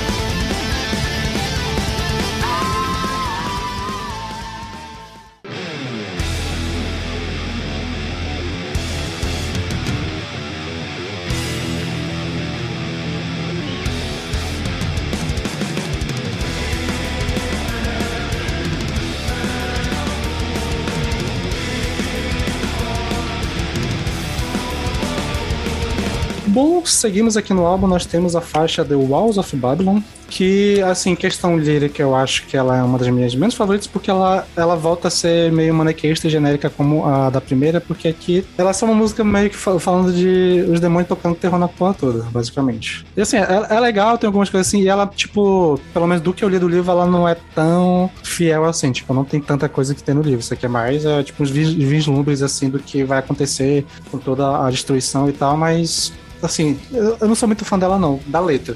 A música eu gosto. Tipo, o riff dela é top. É, mano, o, a letra dessa música parece aquele gerador de letra de metal, que eles só vão pegando aquelas palavras genéricas tipo Blood, Ice, Hell, Battle, Death, Red, Lightning, sabe? eles Sim, pegam aquelas sim. palavras super genéricas de Ah, metal eu acho, eu acho, tudo na letra. eu acho que ela não tem essa sofisticação que tem nas outras letras que são mais tiradas do livro. Tipo, meio que, tipo, ela é muito mais, sei lá, tipo, uma, uma, uma música que poderia ser cantada por qualquer outra banda que não ia fazer. Tipo, se ele tirasse, não ia fazer falta. E se qualquer outra música banda colocasse em qualquer outro lugar de um álbum, não ia fazer diferença. Tipo, Olha, eu não sei se você tá falando disso questão da música. Da letra, da letra. Foda. Não, da Ah, letra tá, só. tá. Da letra só. Ah, tá. Ok, é, a letra sim. Ela parece uma música, sei lá, de qualquer banda de thrash metal. Sim, sim. É tipo, é muito simplesinho. Até simples demais pra uma música que é tão complexa e, e prog, sono, né? Sim, sim. Exatamente, meu. Isso, isso me incomoda um pouco, porque a música ela é longa até, tem oito minutos e tal, e ela tem uma construção densa e tudo mais. Até já pulando pra falar da sonoridade, foda-se. ah, ela é mais sombria, assim, sabe? Sim. Ela é sinfônica pra caramba também. Isso, ela, ela pega esse lance sinfônico, mas ela não constrói tanto de uma maneira épica, mas sim de uma forma mais sombria, assim, sabe? Ela tem toda uma, uma construção de atmosfera e tal. E é basicamente, tipo, Lúcifer meio que abraçando toda essa esse caos e essa destruição, né? É, tipo, nessa música eu fico até em dúvida se ela é sobre o ponto de vista de Lúcifer se é um narrador contando o que vai acontecer. Tipo. Porque não tem muito de opinião, não tem muito de coisa. Tipo, é só uma descrição, basicamente, do que vai acontecer. Parece a narração mesmo, tipo, tá acontecendo o caos e, e alguém tá, tá escrevendo, datilografando o que tá acontecendo no momento. É, Pode ser que seja, né? Porque Eu realmente não realmente não tem, tem corte nenhum, tem opiniões nenhuma, é só re- o que que tá acontecendo no momento. É, nenhum ponto de vista, né? É, tipo, É. ela. Ela parece ser meio que o resultado do- da tentação. O que aconteceu a tentação depois foi a destruição da humanidade e tá falando o que tá rolando. Mas é só isso. É, é assim, o Pera tá falando, ah, que isso me incomoda um pouco e tal. Eu vou falar pra vocês que não me incomoda. Eu não acho as letras desse álbum, num geral, assim, muito eruditas e aquela coisa sofisticada. Tirando a, a Paradise Lost em si, que eu acho aquela letra fantástica, realmente. Mas assim, até então, não tô falando que são letras ruins, longe disso, mas também não são letras que eu fique, nossa, que coisa mais trabalhada e, e sofisticada e cheia de nuances. Não, eu achei as letras desse álbum bem retonas, assim, em geral. Então não me incomoda, honestamente. Mas eu não sei, né? Porque se talvez eu tivesse lido o livro, talvez eu me incomodasse. É, eu acho que não é é um, mais um rolê de decepção, porque a música, como música, é tão foda que eu queria que ela tivesse acompanhasse também. Mas é só questão da letra, porque até a parte de interpretação e o canto em si é muito bom também. Tipo, é só a- o que ele tá falando, mas como ele tá falando é muito bom também. Uhum. Cara, mais uma vez no pré-refrão, o Russell Allen começa a gritar que nem louco, meu. Eles mete uns, uns agudos absurdos, velho. Que que é isso, mano? Mano, outra- é foda, porque literalmente todo o álbum do, do Symphony X a gente tem. Não dá pra elogiar outra coisa, assim, além do, do vocal dele, cara. É foda. Não, dá, dá pra elogiar. A, a bateria desse álbum, de- dessa música é muito Ah, boa também. sim, dá pra elogiar tudo, mas não dá pra elogiar. Tipo, é o que mais se elogia, né? É o que eu mais, pelo menos, é o que eu mais pago pau nessa banda, é o Russell Allen. Sander, aí tu veio, mano. Aí tu veio a cozinha dessa música, velho. Principalmente aquela, é, nessa introdução, porque a introdução é, é gigantesca, assim, sabe? Introdução instrumental. E assim, em vários momentos, tipo, a bateria entra com uma quebrada e daí fica Sim. só o baixo, enquanto as guitarras trocam de riff, assim, sabe? É, eu- e ela Tipo, tem muito uma coisa que eu gosto, gosto muito no prog, que é quando a bateria usa muito o- os pratos pra fazer umas viradas e tal, pra marcar um tempo, contratempo e tal, tipo. O, o Portnoy fazer isso pra caralho, tipo, o, no, no, tem também, mas nesse álbum não tinha tanto, acho que a música tem mais um pouco, quase um, um swingzinho e tal, tipo, pra dar umas viradas e tal, acho, acho legal. Pois é, cara, é muito foda, meu, porque, tipo, as guitarras estão vindo, estão vindo num, num riff, assim, e daí vem a virada, e o, enquanto isso o baixo já anuncia o que vai vir depois, assim, sabe? Isso eu acho muito foda, meu. Eu curto muito quando, quando a guitarra para, assim, e deixa o baixo fazer uma firulinha, tá ligado? É, Essencial. até né, porque gente? o, o baixo nunca aparece, né? Então a música tem que dar uma É. ênfase nesse baixo. Nossa, É. agora que você. Inclusive, agora que você falou isso, eu- era uma coisa que eu ia comentar mesmo, e eu esqueci. É, o baixo é pouquíssimo audível, né? É, eu acho que nesse álbum ele tá um pouco mais. O Pinela tá um pouco mais contido. Eu acho que nos outros álbuns ele aparece bem mais. Eu Acho que. Porque eu acho que ele tá usando distorção no baixo dele, então, tipo, meio que às vezes confunde com a guitarra e tal. Ah, pode, Pode ser, crer. pode ser. Inclusive, no Não, mas eu final. acho que ele, mas eu acho que ele tá bem baixinho. Tipo, tem, teve vezes que eu consegui ouvir os dois diferentes, né? Em, em dois afina, é, em dois distorções diferentes, Sim. assim, dá pra ver o que, que era guitarra, o que, que era baixo. E realmente, o volume do baixo, ele é, ele é Sim. baixo. Ah, tem um Né, ele é é, acho que tem um rolê na mixagem também. Eu acho que também, tipo, por exemplo, no final dessa música tem um riff que fica pesadaço, tipo, no finalzinho no outro dela. Que acho que é, no, é tipo. Começa a ficar pesadão e dá um um fade, né? E tipo, Dá pra ver que o baixo também tá com distorção, porque ele tá seguindo a mesma coisa. Mas é, é uma pena, porque o, o, o Pinella toca pra caralho, né? O Leponde, eu Pois sempre é, mano. confundo. Músico de prog, cara. Músico de É, prog. O detalhe tem, tem muito que doido, né? Que Symphony X tem três Michael, né? Foda de decorar quem é quem. Aí é foda, né, meu? Aí é foda. Mas, ó, vocês já falaram aí da cozinha toda da música e tal. Eu preciso dizer que a minha parte favorita, assim, instrumental da, da, da música é o começo. Eu, como uma antiga fã de metal sinfônico, essa, essa introdução me pega demais, esse coral. É muito épico. É muito. E são, tipo, três minutos só, só nessa, né? Só coral e, e riffzão. Nossa, que delícia. Essa música é aquela típica que ninguém tem que prestar atenção na letra, porque não faz ênfase nenhuma no álbum. É só pra prestar Hum. atenção mesmo na música em si, porque os arranjos dela são, são incríveis. É, não é uma das minhas favoritas, só por conta dela, dela ser um pouco estendida, você, eu, eu acabo perdendo um pouco interesse por conta do, da entrada, né? Da, da intro dela, ele é bem extensa. Só que ela. Só Nossa, que ela eu é acho essa intro justamente a melhor coisa da música. nossa, eu, eu, eu perco a vontade de ouvir às vezes. Depende muito da banda, depende muito da música, mas a, a, ela não é uma das minhas favoritas, mas assim, no, em suma, ela é muito boa.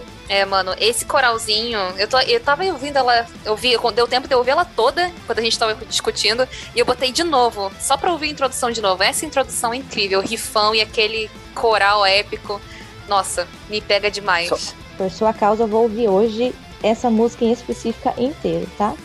Estou, estou aguardando pela conversão, hein? estou aguardando a Só, conversão. só um pouquinho, gente. Assim, eu só dei uma olhada aqui, aqui no chat e não pude deixar de deixar passar. Já faz um tempinho que o El falou que Adão foi o primeiro corno. Ah! Caralho, é foda. Como é que o cara grava depois John disso? Milton não apenas é, construiu a imagem do diabo que a gente tem como do corno também. É, meu, homem. é, é- ele definiu, né? Definiu o conceito de corno. Exato. Beleza, prosseguindo aqui no álbum, nós temos a faixa talvez mais power metal do álbum, a Seven. E aqui a letra dela é, vai ser meio que na vibe do anterior, só que aqui tem um pouco mais de uma finessezinha, mas nem tanto. Mas aqui é meio que o Lucifer saboreando a vitória dele e o que está acontecendo em volta do primeiro momento.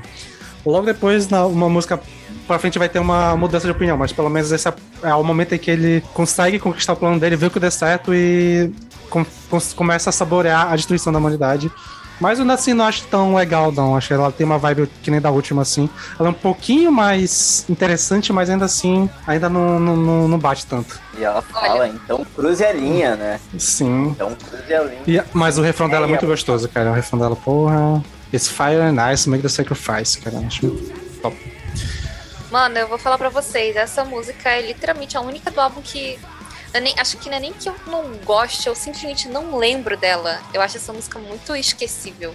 Eu ouvi o álbum hoje de novo. Ela já, eu já não ouvia ela direito quando eu ouvia esse álbum com frequência, né? Quando eu ouvia, quando eu tinha costume de ouvi-lo.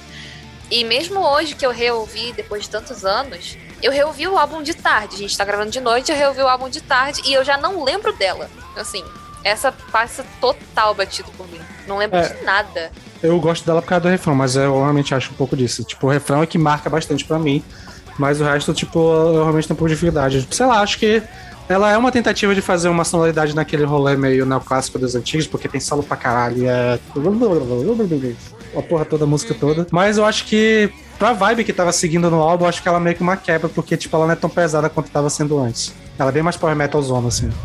Cara, o refrão é muito power metal, cara. Cara, tem até refrão é tem até cavalgadinha no refrão. Sim, aí que tá, isso aí que eu ia te falar. Eu acho a estrutura dessa música total power metal, tá? Porque assim, tipo, ela já começa com guitarrinha rápida, dobrada ali, as duas guitarrinhas e tal. E daí rola uma, uma firulinha prog. E depois ela vem total na vibe de power metal, inclusive a bateria, meu. Aquela bateria do Halloween, tá ligado? Que é marcadona rapidaça, assim, sabe? Sim, sim. Tipo, pedal duplo Daí- torando e, tipo, na caixa, tá, tá, tá. É, exatamente, meu, exatamente. E daí, tipo, o refrão é power pra caralho, melodicaço, assim, maravilhoso, bem, bem pegajoso, assim. E a ponte dela eu acho interessante, o pré-refrão, porque fica aquele tan, tan, tan, tan, Sim. tan, tan, tan, tá ligado? E tem um tecladinho muito massa. bonito no fundo, que é um tecladinho meio vibe. É, que deve ser gótico, mas a minha referência é Castlevania, tipo, que me lembra, aquele órgãozinho assim. É, o tecladinho Castlevania. Sim, Castlevania. eu, eu acho maneiro. E tipo, no final da música tem uma parte que ela dá uma acalmada, entre umas paradas veio progzona, então eu acho legal. Mas ainda assim, ela não tá entre meus favoritos também, não. Assim, eu acho que. ó, ó, é legal ouvir e tal, eu não pulo quando eu ouço, porque realmente eu gosto muito de, do refrão dela, mas não sei. Tipo, ela tá, ela tá lá. Definitivamente é uma música. Cara, eu vou, eu vou te falar que eu achava que ela era uma das mais fracas, mas eu tô ouvindo agora e eu tô empolgadaço, velho. Então, assim, eu mudo de Aí é foda. muito fácil, tá ligado? É. Confirmadaço, Peralta cada linha do álbum inteiro. É, meu, eu vou sair daqui. É que nem aquele meme, antes eu era 100% do Symphony X, hoje eu sou 200%. Essa música é minha favorita porque principalmente por conta do, do, do power metalzinho, assim, eu já fico, ai meu Deus, Aqui, ó, Metal. levantar a espada aqui, ó. metal espadinha.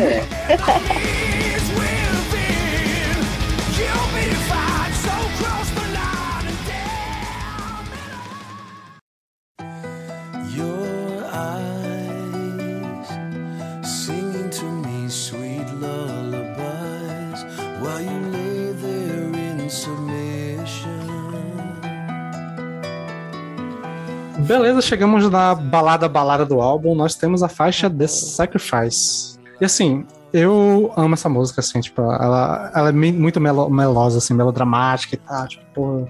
Mas é, eu já achava ela legal, por causa, tipo, eu gosto muito da frase. É, quando o, o tipo do refrão é quando o sol for dominado pela noite, para sempre mais um dia eu estarei para sempre com você, meu amor e tal. Tipo, eu já achava ela romântica e tal, sempre quando. eu- Tipo, eu já mandei essa música pra Jade quando a gente começou a namorar e tal, tipo, "Ih, não, Nossa, não." era isso que eu ia falar. O tanto de metaleiro que já não deve ter dedicado essa música pra Morena, hein? E quando eu fui ver, tipo, entender qual foi o contexto da letra, falar, caralho, ela é muito foda, porque, tipo, ela passa no momento em que o Adão percebe que a Eva mordeu a. mordeu a, a fruta. momento em que ela não percebe que foi corno. Aí é foda, hein? Pô, tu vai tirar toda a beleza do, do momento, Peralta. Mas- cara. Continuando aqui, tipo, no momento em que ele percebe que a, a- que a Eva eh, cometeu o pecado, quebrou a regra, e ele começa a ponderar o que, que ele vai fazer a partir daí. E ele decide que, mesmo sabendo que ele, que ele tá errado, ele decide morder também porque ele prefere perder o paraíso do que ficar longe dela. Que é até a frase, Nossa, muito gado, hein? Puta Sim. que pariu, mané. que é aquela frase: a vida eterna trocaria por um momento ao seu lado. Nossa, isso é muito, muito gado. Nossa. Caralho. Mas, eu- mas é bom, mas é bom. Vem cá, inclusive a gente já passou, a gente já tá quase no final do álbum. Qual era a música que não é do ponto de vista do, Essa aqui, do Essa? Satã? É Que ela- essa, né? é, que é sobre o ponto de vista do Adão. Ah, tá. É, Eu é, acho muito. Adão. Sim. Não é fácil. né? Eu sou um romântico, né? Então eu gosto dessa música. assim, Gadíssima, mas. Não, mas ó, Eu, eu, também eu sou. também amo essa música. Essa música é muito linda. E tem um, tem um trecho no início da música, né? Que tipo, ele é muito legal porque ele é gado, mas ele tem um momento de, de dúvida. Que é quando ele fala que talvez nosso amor tenha sido erro e tal, que a gente tá aqui se Aham. acusando e tipo. Estamos perdendo tempo com acusações e tal, mas ele fala, mas aí ele chega à conclusão de que mesmo estando errado, a mesma coisa ele vai fazer aquilo porque ele não quer viver sem ela. Muito doido, cara. É fofo. É aquele bagulho assim, ó. Pode dar merda? Pode, mas azar. Azar. É isso aí. Eu, adi- pô. eu, eu admiro Adão. Eu, eu também sou assim, Adão. Isso aí, vamos, fechamos. União prime- dos. É o primeiro Eu- corno, mas também o primeiro romântico, né? É, meu. Eu, Adão, Sander e Gabriel Medina. Os, os últimos românticos desse. Cara, que ódio, cara, vai se fuder. É, das, das que, que a gente analisou até agora, eu acho que também, tipo, ela deve ser minha segunda favorita do, do álbum. Olha, também sou uma mulher romântica, vocês estão vendo aí. Olha aí. É, a, a, a Gabi é mais boiolona da- das baladinhas aí. Eu sou, nem, nem, nem, Te, Nem te tento- entregando. nem tento confrontar essa ideia, não, mano. Nem tento desmentir, sou mesmo. E tu, Tati, o que tem a dizer sobre essa letra? Cara, é, é que assim, a, a, a música em si, eu também gosto muito de, de baladinha, né? Confesso. Acho que tô cansada de falar pra todo mundo que eu gosto de baladinha. Mas essa é, é a segunda favorita desse álbum, é, em questão de, de melodia. Só que não é uma favorita também. Eu não gosto dela às vezes, sabe? Eu fico ouvindo ela E eu fico com ranço às vezes. Aí depois eu, eu tiro ela. Oxe. A Tati definitivamente não é uma mulher romântica. Eu não sou. Não sou.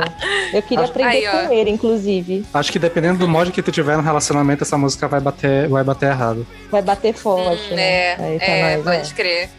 Mas assim, ela é muito linda, então eu posso não ser a minha, uma das minhas favoritas, não gostar dela às vezes, mas assim, em questão de qualidade, assim, ela é, ela é sensacional. E vamos pagar pau novamente, né, pra, pra o Não, seu Allen, né? aqui- Porque ele é sensacional, não tem essa- como. Ele... Cara, o, o, o final dessa música, que é a última vez que ele canta o refrão, e entra o, viol- o violãozinho no dedilhado, cara, é um dos melhores momentos que, tipo, eu lembro que eu me arrepiei a primeira vez que eu vi, cara. É absurdo. Aham. Cara, É desse nível como- mesmo. Como sofre esse homem, cara? Como sofre esse homem, A mano? gente sofre junto quando ouve, né? Cês- por isso que eu não gosto de sofrer, não quero ouvir ele sofrendo. Eu tiro velho da música, velho. Já. É bonito Essa- demais essa a aqui é assim, interpretação ó. dele. Eu acho, essa, aqui- é- assim, essa, essa tu tem que mandar pra terrível, meu. Manda pra terrível. Importo de, sof- de sofrer por você, sabe? Eu E não assim, importo. É, sendo exagerado como eu costumo ser, eu acho que talvez seja um dos meus textos acústicos de meio do metal mais fodas. Porque esse violão é muito foda do finalzinho, tipo esse dedilhado meio espanhol e tal, que vai chegando É meio devagarzinho. flamenco, né? E vai ficando rápido no final e tem um. Puta que pariu. Eu queria muito aprender a tocar isso, já tentei, mas é, é foda, difícil pra caralho. Eu lembro ele do seu Madruga lá, ensinando Chaves a tocar violão. Violins a noite serena. Não, eu tiro a fala, velho. Tipo isso aí, velho. Nossa, pode crer, esse finalzinho no violão é osso, hein? Deve ser difícil pra porra tocar isso aqui. Caralho. É, Tá. Inclusive, eu acho que a melhor, a melhor performance do Russell tá nessa música, cara. Tipo, que, que ele. Que ele se Eu ainda entrega. prefiro de Paradise, eu ainda prefiro de Paradise, mas eu entendo, porque, nossa, o final dessa música, do jeito que ele canta, puta merda. Cara, o, ma- o maluco canta balada, ele canta power metal, ele canta trash, tá ligado? Qualquer coisa que der pra ele, ele, ele faz bem. Toca pro pai. Toca pro pai. É, é, é, deixa comigo, tá ligado? Give me the fucking ball. Esse cara é brabo, não tem como. É, então, mano, eu vou te falar que eu já ouvi- acho que eu ouvi muito essa música quando eu tava apaixonada. Provavelmente que eu vi aqui no Elastic FM, que quando eu tava namorando eu ouvi muito essa música, comprovando que eu sou uma mulher muito romântica. Mas. é só pra casar. Só que hoje em dia já não é mais muito minha favorita. Minha- Eu continuo com a Paradise Lost, continuo com ela. The Sacrifice já não é mais uma favorita, mas assim, ela é muito linda. Muito linda. Continua sendo uma música incrível. É, a, a Gabi perdeu, perdeu o coração no meio do caminho. É, antes sofria, hoje sofria, já dizia. É, não tem pouco.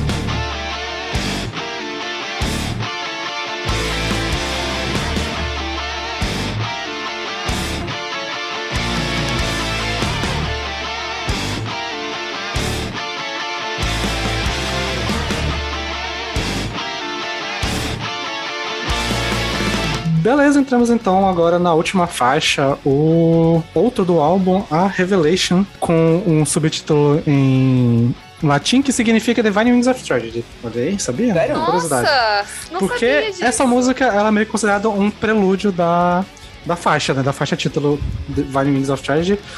Essa música é uma das minhas favoritas aqui. Acho que aqui também volta a parte da finesse que faltou em algumas músicas, que é Lucifer é, pensando sobre tudo que aconteceu e levando, tipo, levando em conta que ele foi meio que usado num joguete e que tudo que ele fez foi em vão, teve, ele conseguiu a vingança dele, mas não teve um gosto legal, porque ele percebe que ele tá preso num ciclo que ele não consegue sair dali, que ele- no fim ele acabou fazendo tudo que Deus tinha feito, é, programado pra ele fazer, né? E ele começa a ficar angustiado por causa disso. E a questão também do, do ciclo de violência, né? Uma, no momento em que, o, em que tu aceita a violência, tu acaba ficando preso e refém disso pra sempre, né? E, cara, é muito foda, né, meu? Porque, na real, tipo, o vilão do álbum mesmo é o, é o criador, porque prendeu, prendeu o garoto nesse ciclo aí? O, o moleque só queria brincar. E, cara, o refrão, novamente, né? Nos refrões tem esse álbum, mas aquele Lost in the One Night, I was alone. E aquele Oh no, tipo, até lembra aquela música que, de que é, viralizou no TikTok lá do Oh no, oh no, oh no e tal. Mas. e, e, cara, eu acho muito da hora como ele constrói esse. Tipo, tu consegue meio que sentir a angústia dele não só na letra, mas também na interpretação do, do Alan, cara. Tipo, é muito doido eu acho. É como sempre. É, mano, assim, não sei se a gente tá falando de letra ou de música. Os dois já, nesse ponto já. É, nesse ponto a gente já tá misturando a porra É. toda. É porque a gente ia falar Mano. na emoção, cara. Então, é, É. emoção. É, e tipo assim, essa é a minha segunda favorita do álbum. Tá ali, junto com Paradise Lost. Eu acho que só, só deixo Paradise Lost em primeiro por conta até da de valor sentimental. Mas a- Revelation, pra mim, é a melhor música do álbum. Não, é a segunda melhor Nossa. por causa da Paradise Lost. O, Mas o par. depois dela é a, é a melhor música do álbum. Essa música é um épico. Ela é. Assim, eu amo The Walls of Babylon, mas eu acho que Revelation ainda é muito melhor do que ela. Esse refrão que o Sander falou, Lost in the Night, Wandering Alone, é incrível. É muito, muito, muito gostoso. É muito melodioso e. Ah, essa música é, um- é- é muito incrível, é muito épica. Eu amo demais. Nossa, Acho- quando ele fala Salvador ou tolo, o mistério, tipo, caralho, mano. Tu lutou tanto por uma causa e de repente tu percebe que tu não era salvador de porra nenhuma, tu era apenas um tolo, tá é, ligado? é muito foda. Como o Sander disse, é uma das, uma das mais. E exatamente. Retorna e- essa finesse, né? Não, e eu acho foda também, tipo, ele se. Ele se dá conta que, na verdade, ele tá sozinho, sabe? Uhum. Porque mesmo depois disso, no fim das contas, ele tá sozinho. E por Sim. mais que ele, que ele seduza e leve pro, pra outro caminho, no fim das contas, ele continua sozinho, tá ligado? Isso é muito profundo. Sim, e, e é uma forma até melancólica de terminar o álbum meio épico, né? tal. Tipo, a música mais triste do álbum, tecnicamente é a última. E tem esse rolê dele sofrendo porque ele, tá, ele vai tentar conseguir sair desse ciclo, mas ele não vai conseguir. Até pela parte da criação, ele não tem a liberdade que a humanidade tem. Tipo, ele vai ficar nesse ciclo pra sempre. É muito é, melancólica, tipo, como essa letra é construída. Apesar de a música ter essa ar de tragédia, né? No, no coisa, é muito doido. Eu acho que tem, eu acho que tem, sabia? Eu acho que essa música ela tem um, um Ah, ar trágico, de, sim. É, de tragédia e de encerramento não tão felizes para sempre. Assim, eu sempre tive sen- senti essa sensação mesmo antes de eu entender o conceito do álbum. Eu sempre achava que ela fechava o disco numa, num tom mais sombrio, assim, numa tragédia épica. Sim, é, faz sentido. Nossa, Eu- eu fico- um Deus sem rosto para dar sombra à luz perfeita. Caralho. Eles, eles, eles, desculpa, eles gastaram toda a criatividade lírica nesse trecho, tá ligado? é, mano, capricharam nessa aí. Essa música, é, na questão, eu não, não costumo ouvir muito ela, e, mas ela dá a entender que, tipo, mesmo ele não conquistando ou ficando com aquele gosto amargo da derrota, é, tipo, tem a frase, tipo, onde o vento no norte dorme é quando vamos nos encontrar, onde as sombras rastejam pro crepúsculo eu vou decidir bem ou mal, ou seja, tipo, ele vai estar sempre lá. Ou ele, ou ele tendo ganho, ou tendo perdendo, o gosto da derrota, ele sempre vai estar lá no, no, no final. É apenas você, tipo, ele fala aqui, você é apenas um motivo para um final. Como se mesmo ele tenha sido derrotado, aquela coisa toda, é, parece que o mal tá sempre ali. Então, acho que um dos planos do, de Satã é, meio que não conclui porque é uma, um caminho sem fim, assim. Ah, sabe? tipo Da aquele. conquista dele da humanidade, saca? É aquele rolê, tipo, deu ruim, eu não, eu não tô feliz com isso, mas é o que eu tenho pra fazer, é pelo menos me satisfazer um pouquinho É sobre isso. tacando terror. Ah, com certeza. E assim, porra, eu tenho que encontrar uma maneira, uma maneira de me elevar acima de tudo. Tipo, ainda, ainda na queda dele, ele, ele cai com, com orgulho, assim, sabe? Porque Uhum. ele ainda, ele ainda quer ser o salvador. Eu, eu acho que nem é. Eu acho que nesse caso é nem ser o Salvador, no caso, é só, tipo, sair da porra toda. Tipo, que é tipo, É. ficar- eu acho que não é acima de tudo isso no sentido de ser o maioral, mas é acima dessa luta entre bem e mal, tipo, de sair disso.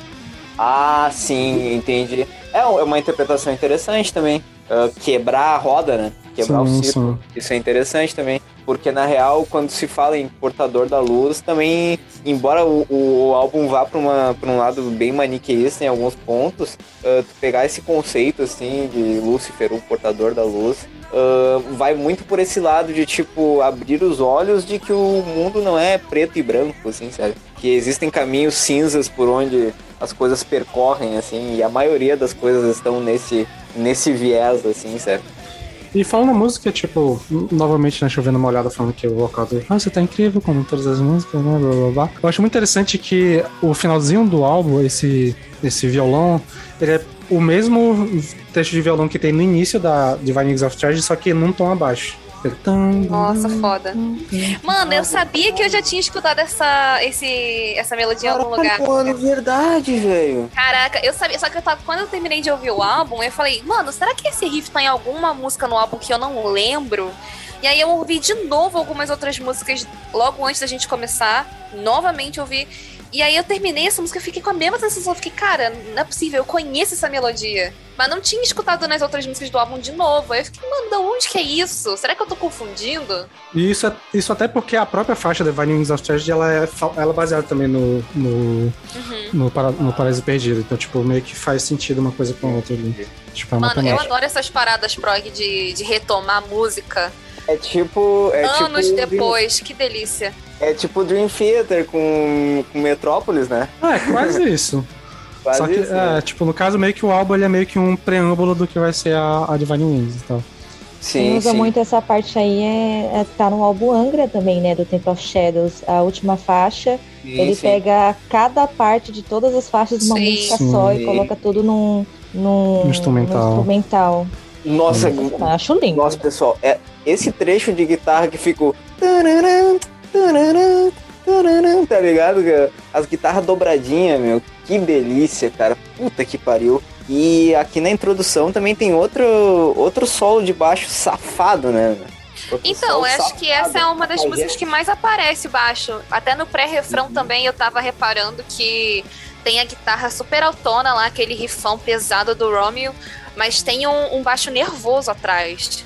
O que me incomoda é que o baixo tá baixo, né? O volume tá baixo. Pois é, acho Mas, que é. mas ainda dá pra ouvir. baixo aí, por faz favor. Porra, por baixo. favor.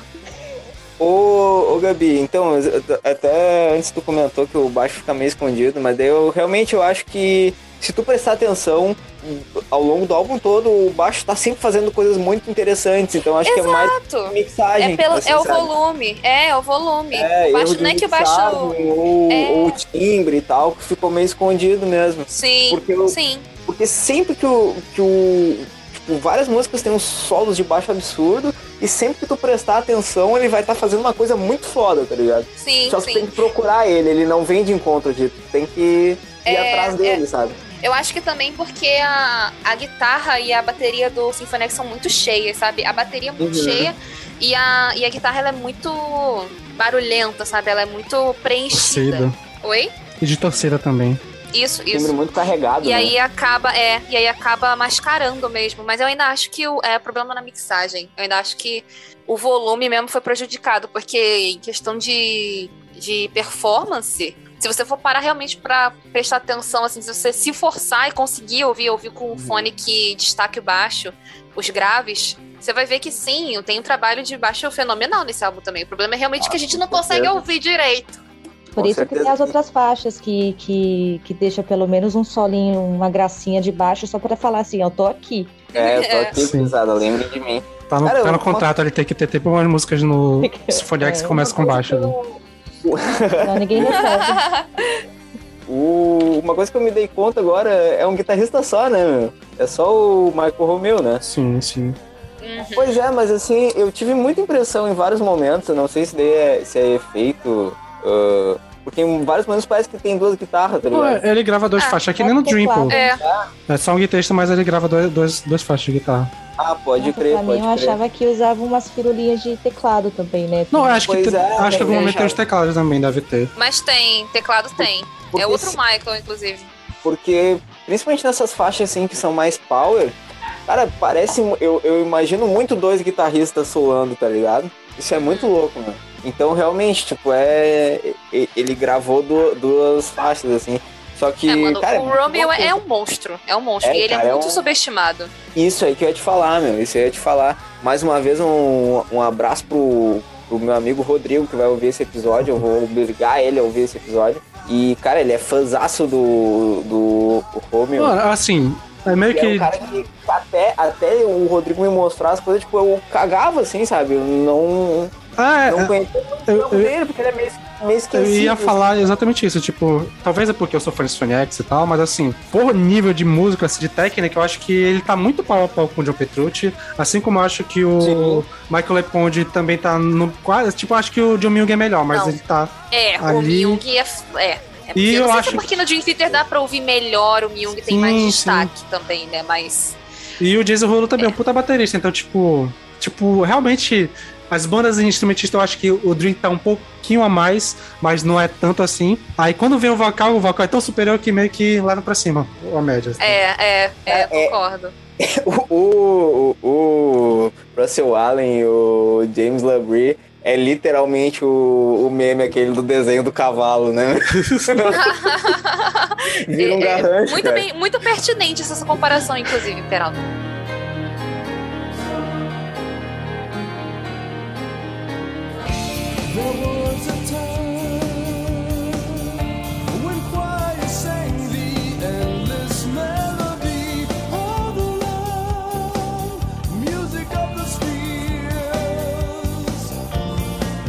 Então é isso, pessoal. Ficamos por aqui. Espero que vocês tenham gostado do episódio. Se tiverem indicação de outro álbuns conceituais que vocês querem ver aqui, manda aqui pra gente. Não esquece de seguir a gente nas redes sociais.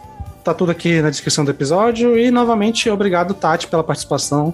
Foi muito bacana. Se tiver alguma coisa pra falar, despedida, pode ficar à vontade. Eu que agradeço pela disponibilidade, é, essa oportunidade de, de participar do, do canal de vocês aqui. E eu sempre escuto, então, se vocês tiverem outros episódios e, e quiserem que eu participe também, eu tô sempre aí. Eu gosto muito do, do VNE, cara, então não tem nem questionar. Ah, Tô muito feliz de estar aqui participando com vocês. Olha aí. Nossa, fiquei até nervoso agora. Inclusive, Inclusive, emocionado, se vocês tiverem os, emocionado. os futuros, é um futuro, é, a questão de falar de sonatinha também. Gente, esse vai ter. Eu vou- do sonata, eu vou- pelo eu vou amor de eu vou impor você esse me matou, episódio. Eu vou ficar muito triste. Me matou, me eu vou, matou. imp- eu vou impor esse episódio qualquer dia desse. É, prog é muito difícil de indicar alguma coisa. Se fosse outro, outra música. Não outra- precisa ser prog, não. Pode ser power também, que é power prog. Pode dar, né? Cara, deixa eu ver a banda. Eu tava ouvindo esses dias e eu, não, eu parei de ouvir depois. É, Evergrey? Organ. Hã? Ó. Nossa, o Dan Organ, muito foda. Nossa, gente. Ma- tipo, ma- manda dali, manda aí.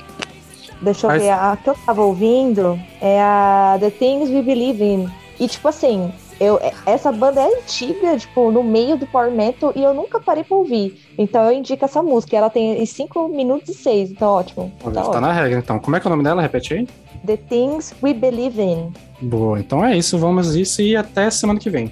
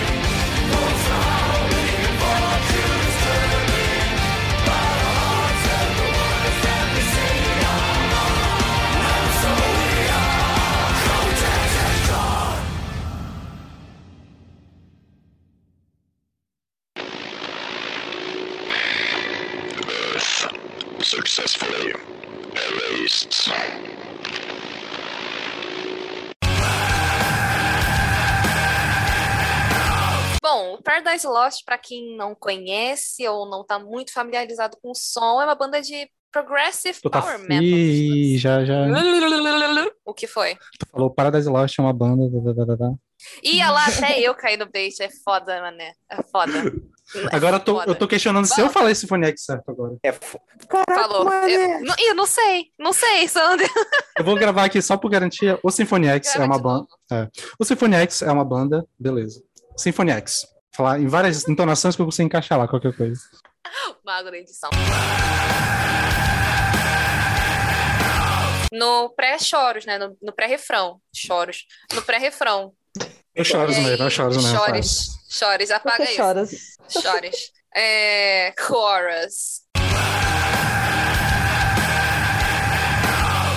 Ô, Sander, eu tava pensando, meu. Hum. Tá ligado aquelas artes que tem, que é o. Que é o Edu Falaschi, que ele vira um. Ai, Peralta, pelo amor de Deus, eu vou dar na tua cara. Eu vou dar na tua cara. Vai embora, Eles vai embora. Boa noite. Tem que fazer uma do Russell Allen com o Centauro, mano. Puta que pariu, mano. Daí eu, eu uso de ícone do, do meu Twitter por um ano. Ok. Eu não sou. Dormir, Peralta. Eu não sou do gráfico, do, do gráfico, design gráfico pra fazer isso, não. Então, É, Se algum eu- ouvinte estiver aí de bobeira.